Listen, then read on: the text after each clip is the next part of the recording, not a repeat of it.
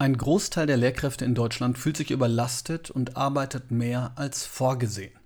Deutsches Schulportal. In dieser Podcast-Folge geht es um Lehrerarbeitszeit, um Daten, um Fakten und um emotionale Belastung. Im kleinen dritten Teil gibt es dann noch eine Empfehlung, wie man der Belastung Herr werden kann. Viel Spaß bei dieser Folge vom Netzlehrer, dem Bildungspodcast von Bob Blume.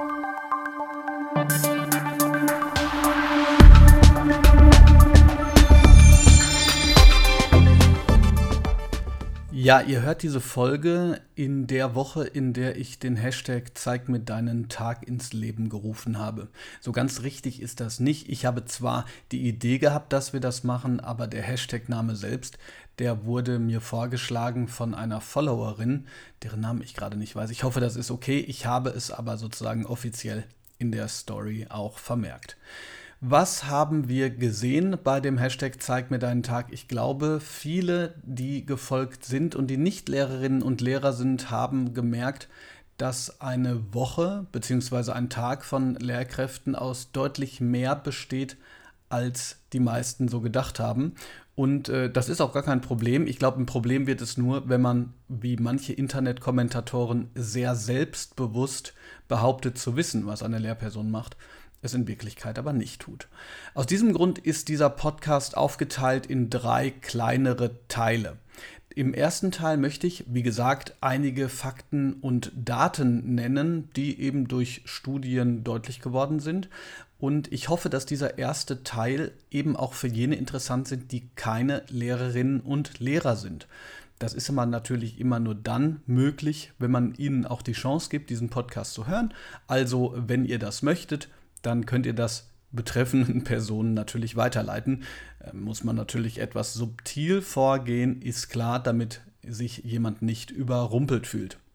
Jetzt habe ich sozusagen die Strategie schon verraten. Also, falls du das hörst und keine Lehrperson bist, dann wurdest du gerade subtil von uns überrumpelt. Genau, in einem zweiten Teil möchte ich gerne ähm, etwas noch ein bisschen weiterführen, was ich in einem Instagram-Post über den Unterricht gesprochen habe, über jenes Ding also, von dem wir eigentlich alle denken zu wissen, was das eigentlich ist. Und in einem dritten Teil geht es um Empfehlungen. Da halte ich mich aber mehr oder weniger zurück, hoffe ich, denn ich bin natürlich auch nicht der allerbeste Ansprechpartner, wenn es um Work-Life-Balance geht. Ich gebe mir Mühe, ja, aber wie gesagt, es gibt da Menschen, die durchaus besser aufgestellt sind. Kommen wir zum ersten Teil, Daten und Fakten. Was ich schon mal interessant finde, ist folgendes, dass Deputatsstunden, also die Pflichtstunde pro Woche für Lehrerinnen in Vollzeit oder für Lehrerinnen in Teilzeit, die dann eben weniger Deputatsstunden haben, oftmals verwechselt werden mit der sogenannten Sollarbeitszeit. Das heißt, das ist der Normwert einer Durchschnittswoche. Die liegt übrigens derzeit bei ca. 46 Stunden pro Woche. Quelle auch hier das deutsche Schulportal. Ich werde das in den Show Notes verlinken. Warum sind diese beiden Begrifflichkeiten wichtig? Nun ja, Unterrichtsstunden, also Deputatsstunden, sind Pflicht in Grundschulen 26 bis 28,5 Stunden, an Gesamtschulen und anderen Schularten, ähm, Sek 1 und 2 ohne Gymnasium 24 bis 28 und an Gymnasien 22 bis 27. Wenn ihr euch hier schon fragt, warum eigentlich immer bis, naja, Bildungsföderalismus lässt wie immer grüßen. Es kommt natürlich ganz darauf an, in welchem Bundesland man ist und in den verschiedenen Bundesländern ist die Quote, wie das Ganze ausgerechnet wird, auch wieder unterschiedlich. Da möchte ich jetzt nicht zu sehr ins Detail gehen. Was für mich einfach wichtig ist, ist die Tatsache, dass die Lehrerarbeitszeit völlig unabhängig ist von den Deputatsstunden. Das heißt, sie korreliert natürlich. Mit mehr Deputatsstunden muss man auch mehr andere Dinge äh, erarbeiten. Da komme ich gleich noch zu. Aber es ist eben falsch anzunehmen, dass die Deputatsstunden die Arbeitsstunden der Lehrkräfte sind. Ihr sagt jetzt wahrscheinlich, ja, ja, klar. Aber leider ist das nicht vielen Leuten klar. Und das liegt auch unter anderem daran, dass sogar sehr große Medien, ich erinnere mich mit Schrecken an das ZDF, davon sprechen, dass Lehrer 28 Stunden arbeiten würden. Was natürlich dann dazu führt, dass dieses Klischee vormittags recht und nachmittags frei nochmal tiefer äh, eingebrannt wird in die Öffentlichkeit, weil diese eben nicht wissen, woraus die Arbeitszeit eigentlich besteht. Hier hat die GEW eine schöne Vorarbeit geleistet mit einer Präsentation, die man auch online abrufen kann, werde ich auch in die Show Notes packen. Und zwar geht es hier darum, welche Teile äh, der Arbeitszeit Lehrkräfte haben. Und das sind drei. Die sprechen hier von nicht gebundenen oder disponiblen Arbeitszeiten oder der Arbeitszeit. Und da ist es eben beispielsweise so, dass erstens diese Deputatsstunden Teil dieser Arbeitszeit sind. Ich wiederhole, das sind die Stunden, in denen man im Unterricht steht.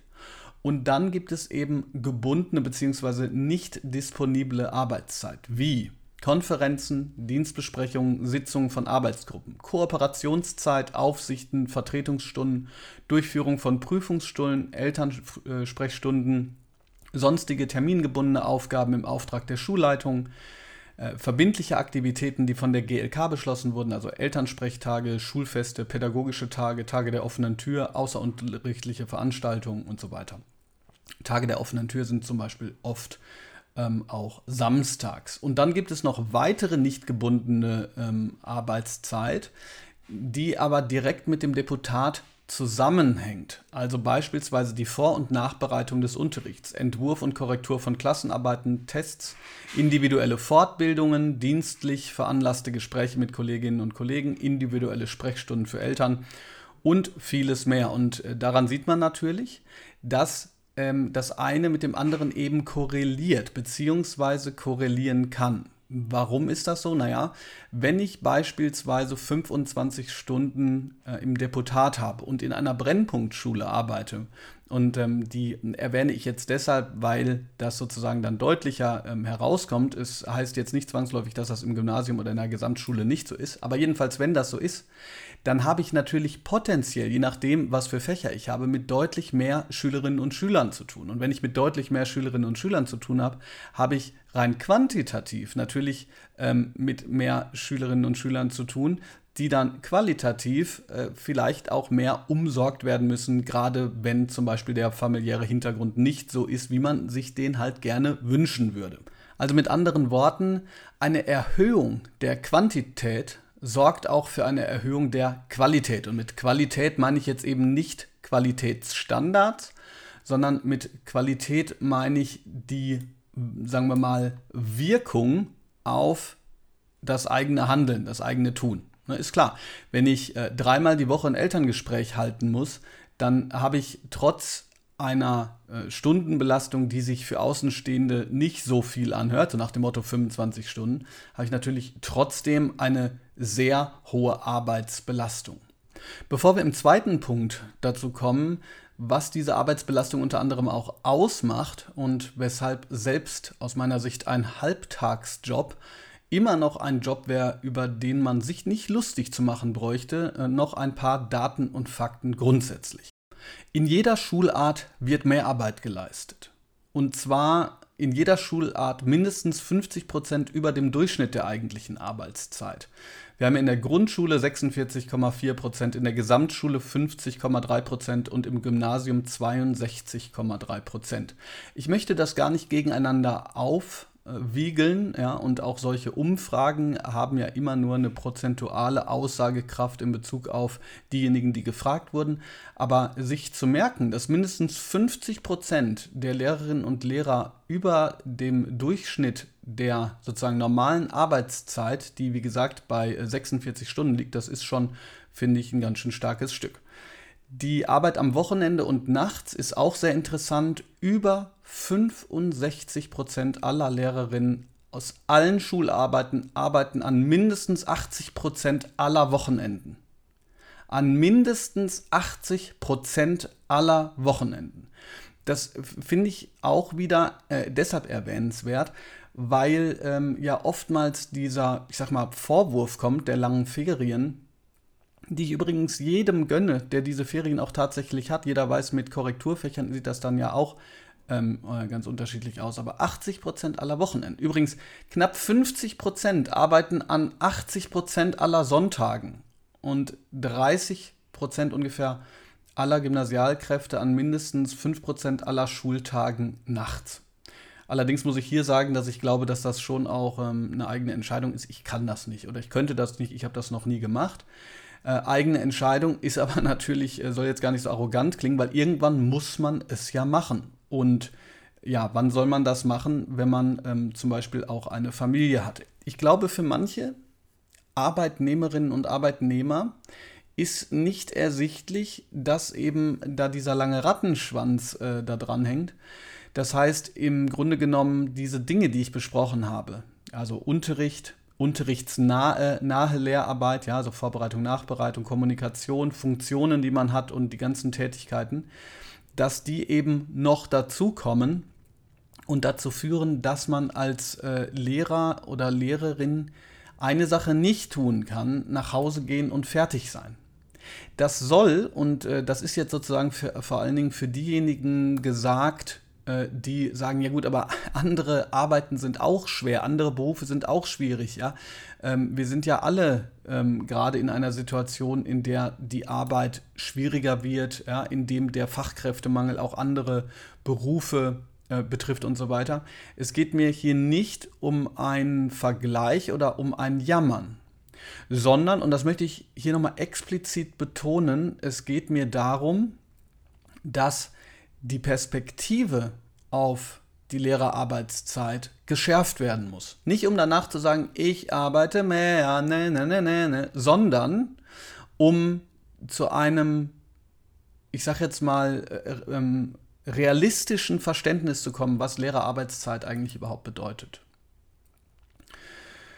Wir haben also die Konsequenz, dass wir ähm, teilweise extrem lange Mehrarbeit haben und äh, diese Mehrarbeit, die verursacht leider Gottes Stress. Ähm, beim deutschen Schulbarometer, das habe ich, glaube ich, an anderer Stelle auch schon mal ähm, besprochen, äh, kam heraus, dass neun von zehn Lehrkräften sich stark oder sehr stark belastet fühlen. Und diese Belastung wiederum, die ähm, führt eben dazu, dass viele Lehrkräfte in Teilzeit gehen.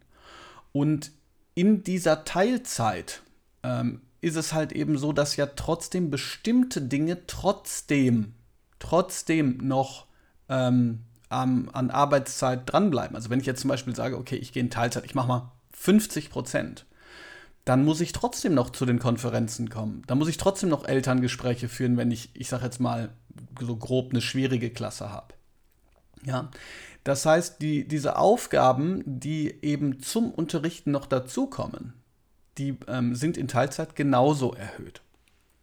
Und deshalb ist aus meiner Sicht diese politische Forderung nach der Erhöhung der Stundenzahl bei Teilzeit zwar nachvollziehbar, weil ähm, die politisch Verantwortlichen halt sagen, naja, wenn jetzt einfach jeder eine Stunde mehr macht, dann, ähm, dann haben wir quasi tausend neue Stellen. Das ist nachvollziehbar.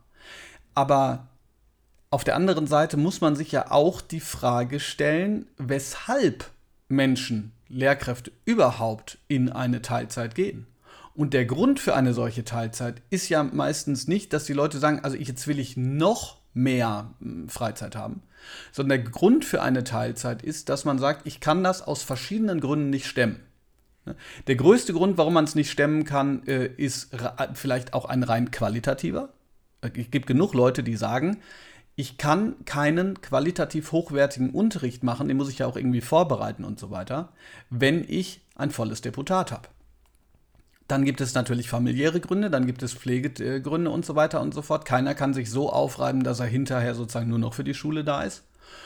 Und äh, ansonsten gibt es natürlich auch noch Gründe, die äh, ganz individueller Natur sind, aber auch damit zu tun haben, dass man es nicht schafft, voll zu arbeiten und gleichzeitig noch ein Leben nebenbei zu haben.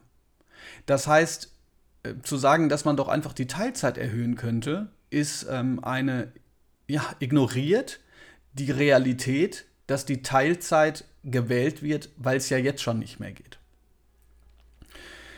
Das zu den Daten und Fakten und ihr habt schon natürlich gemerkt, immer wieder mit ein wenig Meinung eingesprenkelt, manchmal auch mit viel Meinung. Ähm, ich möchte mich jetzt kurz noch auf eine Sache konzentrieren, die mir wichtig ist.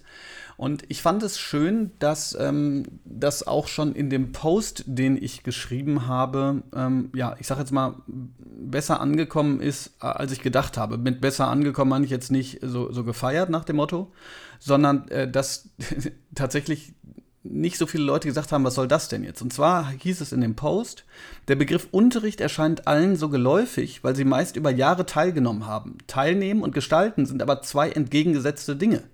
Während man als Empfänger von Unterricht Pausen machen kann, nicht dauerhaft angestrengt und angespannt ist, bedeutet Unterricht auf der anderen Seite eine dauerhaft hohe Konzentration, die sehr erschöpfend sein kann. Und da möchte ich jetzt auf zwei Dinge eingehen. Also erstens, natürlich kann Unterricht und sozusagen diese Anwesenheit. Vor allen Dingen, ja, wenn wir in einem Unterrichtsszenario sind, was ich ja in meinem Buch Erstarrt genannt habe, sehr anstrengend für Schülerinnen und Schüler sein. Das ist gar keine Frage, die möchte ich hier nicht ausklammern.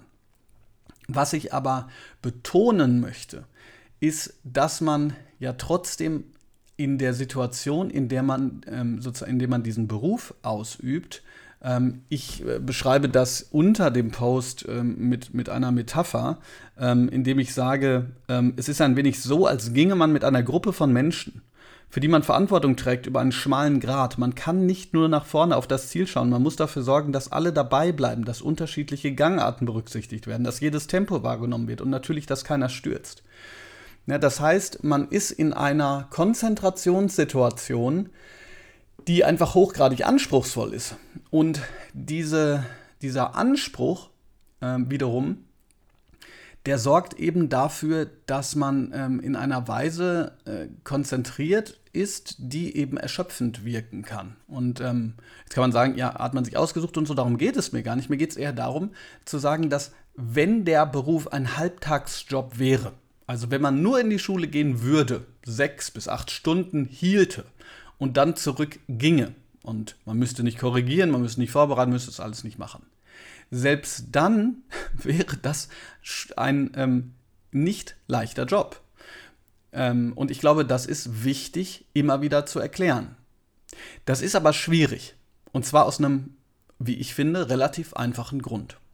Es gibt keinen Job, bei dem so viele Menschen so lange so intensiv dabei gewesen sind. Jetzt kann man sagen, ja, klar, dabei, die sind ja nur bei einem Teilbereich dabei, eben bei der, bei der Stunde, die man hält, also die Schülerinnen und Schüler, ja. Das stimmt auch, aber die sind halt 12, 13 Jahre dabei. Also ich, ich versuche das mal ähm, so ein bisschen umzu, ähm, umzumodeln. Wenn ich mir vorstelle, dass ich über zwölf Jahre lang jeden Tag, also jeden Werktag, dabei bin, wie ähm, ein Schreiner arbeitet, dann kann ich mir vorstellen, dass ich nach zwölf Jahren auch das Gefühl hätte, nee, eigentlich weiß ich, was der macht. Mich nicht jetzt falsch verstehen, ich wüsste es trotzdem nicht. Aber äh, dass der Eindruck entsteht, man wüsste, was Lehrerinnen und Lehrer machen, das ist doch völlig klar.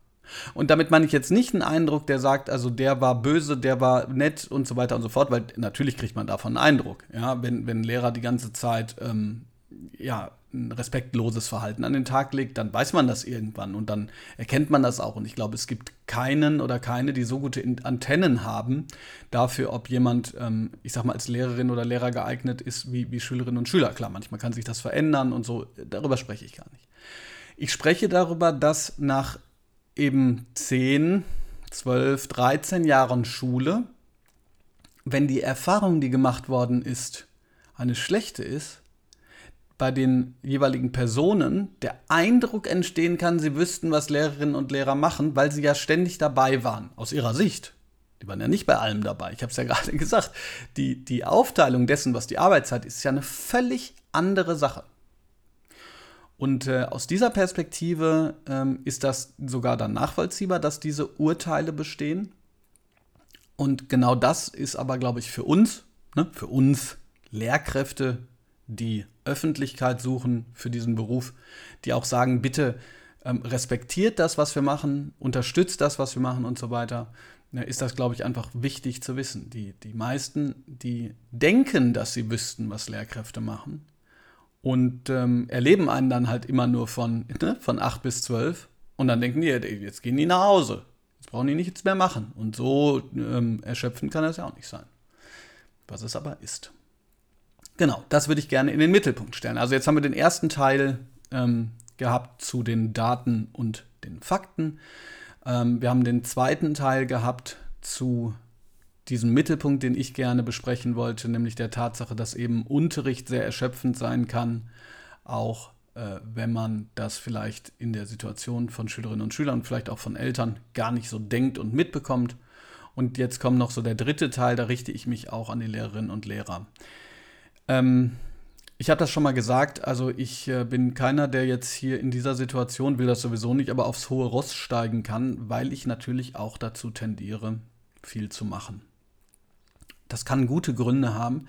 Das ist dann so ein bisschen so ein positiver Teufelskreis, weil man zum Beispiel einfach Lust hat auf etwas, leidenschaftlicher Lehrer ist, leidenschaftliche Lehrerin und diese Leidenschaft einen aber dazu bringt, eben nicht aufzuhören oder nicht abzuschalten. Also zum Beispiel diese Nachtarbeit und so weiter, die ja gerade eben in der Statistik auch aufgekommen ist, die, die verweist ja auf der einen Seite äh, möglicherweise darauf, dass eben Leute äh, ihre Zeit anders einteilen, ne? also quasi freiwillig in der Nacht arbeiten, damit man ähm, am Nachmittag Zeit für seine Kinder hat oder so.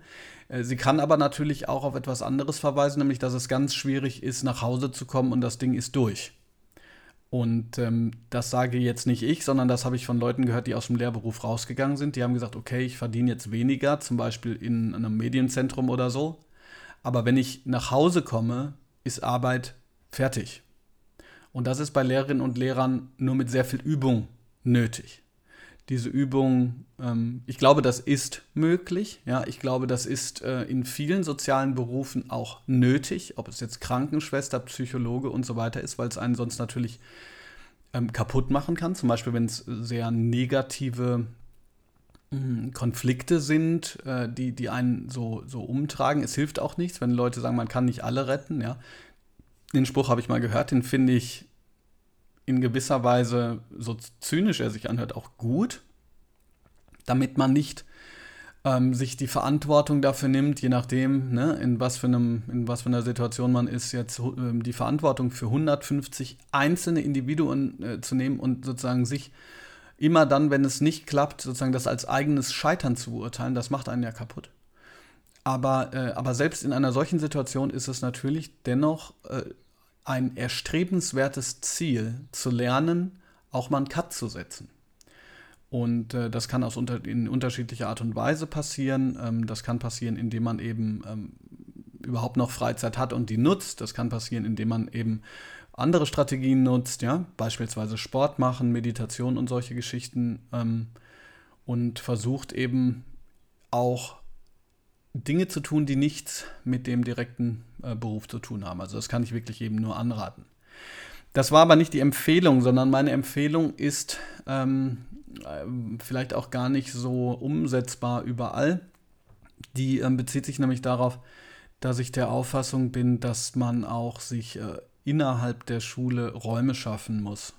Ich habe in einem Buch, äh, was ich vor, ich glaube vor zwei Jahren geschrieben habe, ABC des gechillten Lehrers, Ihr denkt jetzt, nicht geändert, das stimmt. Ähm, es gab nämlich schon eins nur für Lehrerinnen. In dem Fall hat der Verlag damals gesagt, mach doch eins nur für Lehrer, aber ist natürlich Quatsch. Das ist so ein bisschen, ja, das ABC des gechillten Lehrers, das ist so ein bisschen leichte Kost. Ja, da habe ich dann so Sachen ähm, geschrieben wie, ähm, was weiß ich, ne, wenn Arbeitsgruppen gesucht werden, versteckt euch unter der Couch oder so. Ich weiß nicht mehr genau. Jedenfalls ähm, ist da so ein bisschen was Wahres dran. Ähm, natürlich ist das ein Raumproblem von Schulen, und es gibt noch nicht mal überall eigene Arbeitsplätze. Aber ich glaube, man darf nicht unterschätzen, und das haben auch die ganzen Posts zum Hashtag Zeig mir deinen Tag gezeigt, dass es in der Schule unglaublich schwierig ist, an einem Platz, an dem man ist, tatsächlich auch mal eine Pause zu machen. Weil meistens kommt jemand oder man geht selber zu jemandem hin und bespricht noch mal eben kurz was. Pädagogisches, fachdidaktisches, technisches, strategisches und wie auch immer. Und ähm, ich glaube, das führt eben dazu, dass man keine Situation hat, in der man mal so diesen Stress, den ich gerade beschrieben habe, der aus dem Unterricht kommt. Nicht, weil die böse sind, die Schüler, oder weil es einen riesen Konflikt gibt, sondern einfach nur dieses Jonglieren mit 150 Dingen. Hm, dass man, dass man den nicht loslassen kann und von dem einen ins andere hüpft. Und wenn das so ist, ähm, dann werden das, ja, würde ich jetzt mal sagen, 95 Prozent der Lehrkräfte kennen, dass sie am Freitag ankommen und das Gefühl haben, sie müssen erstmal ausgewrungen werden. Ähm, wie gesagt, und ich glaube, dass äh, eine solche Distanz zu schaffen, zumindest als Erkenntnis, wenn man es nicht hinkriegt, okay, aber die Erkenntnis, ich muss, ich brauche eine solche Distanz ab und zu mal, dass das ein wichtiger Punkt ist, ähm, die Arbeitszeit eben nicht zu verkürzen, aber so zu gestalten, dass man nicht in so einem Dauerturnus ist.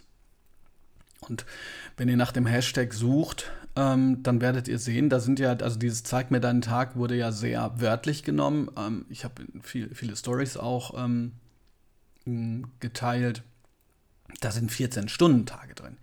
Ich meine, Hand aufs Herz. Natürlich ähm, macht man vielleicht bei so einem Aus Aufruf dann ähm, an einem Tag mit, der eben auch voll ist und nicht an einem, wo man, wo man mal endlich durchatmen kann, ja, weil man sich ja sozusagen nicht ähm, angreifbar machen will, so in, ne, dass man so sagt, boah, heute hatte ich mal nur vier Stunden und konnte endlich mal ähm, am, am Schreibtisch sitzen und ordentlich vorbereiten.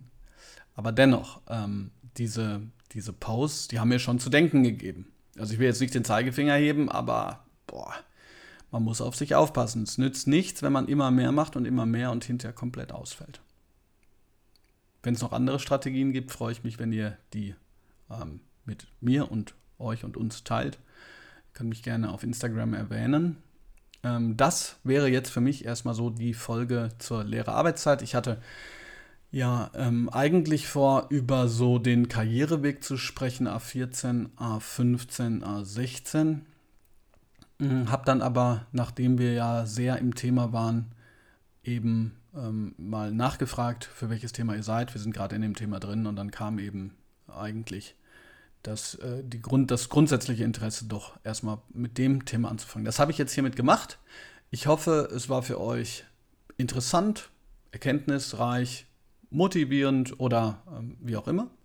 Ich freue mich, wenn ihr mir vielleicht dazu schreibt, wenn ihr den Podcast weiterempfehlt. Vielleicht auch an diejenigen, die eben keine Lehrer sind und äh, die dann mal so hören, was so Lehrerarbeitszeit eigentlich alles bedeutet. So, speaking of Lehrerarbeitszeit, ich werde jetzt gleich ähm, in die Schule fahren und ähm, das Theaterstück irgendwie auf die Beine kriegen. Da freue ich mich schon sehr drauf, auch wenn das natürlich auch wieder ähm, viel Arbeit ist.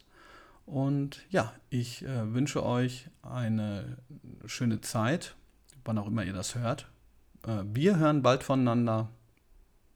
Ich freue mich drauf. Bis dann, euer Netzlehrer Bob Blume.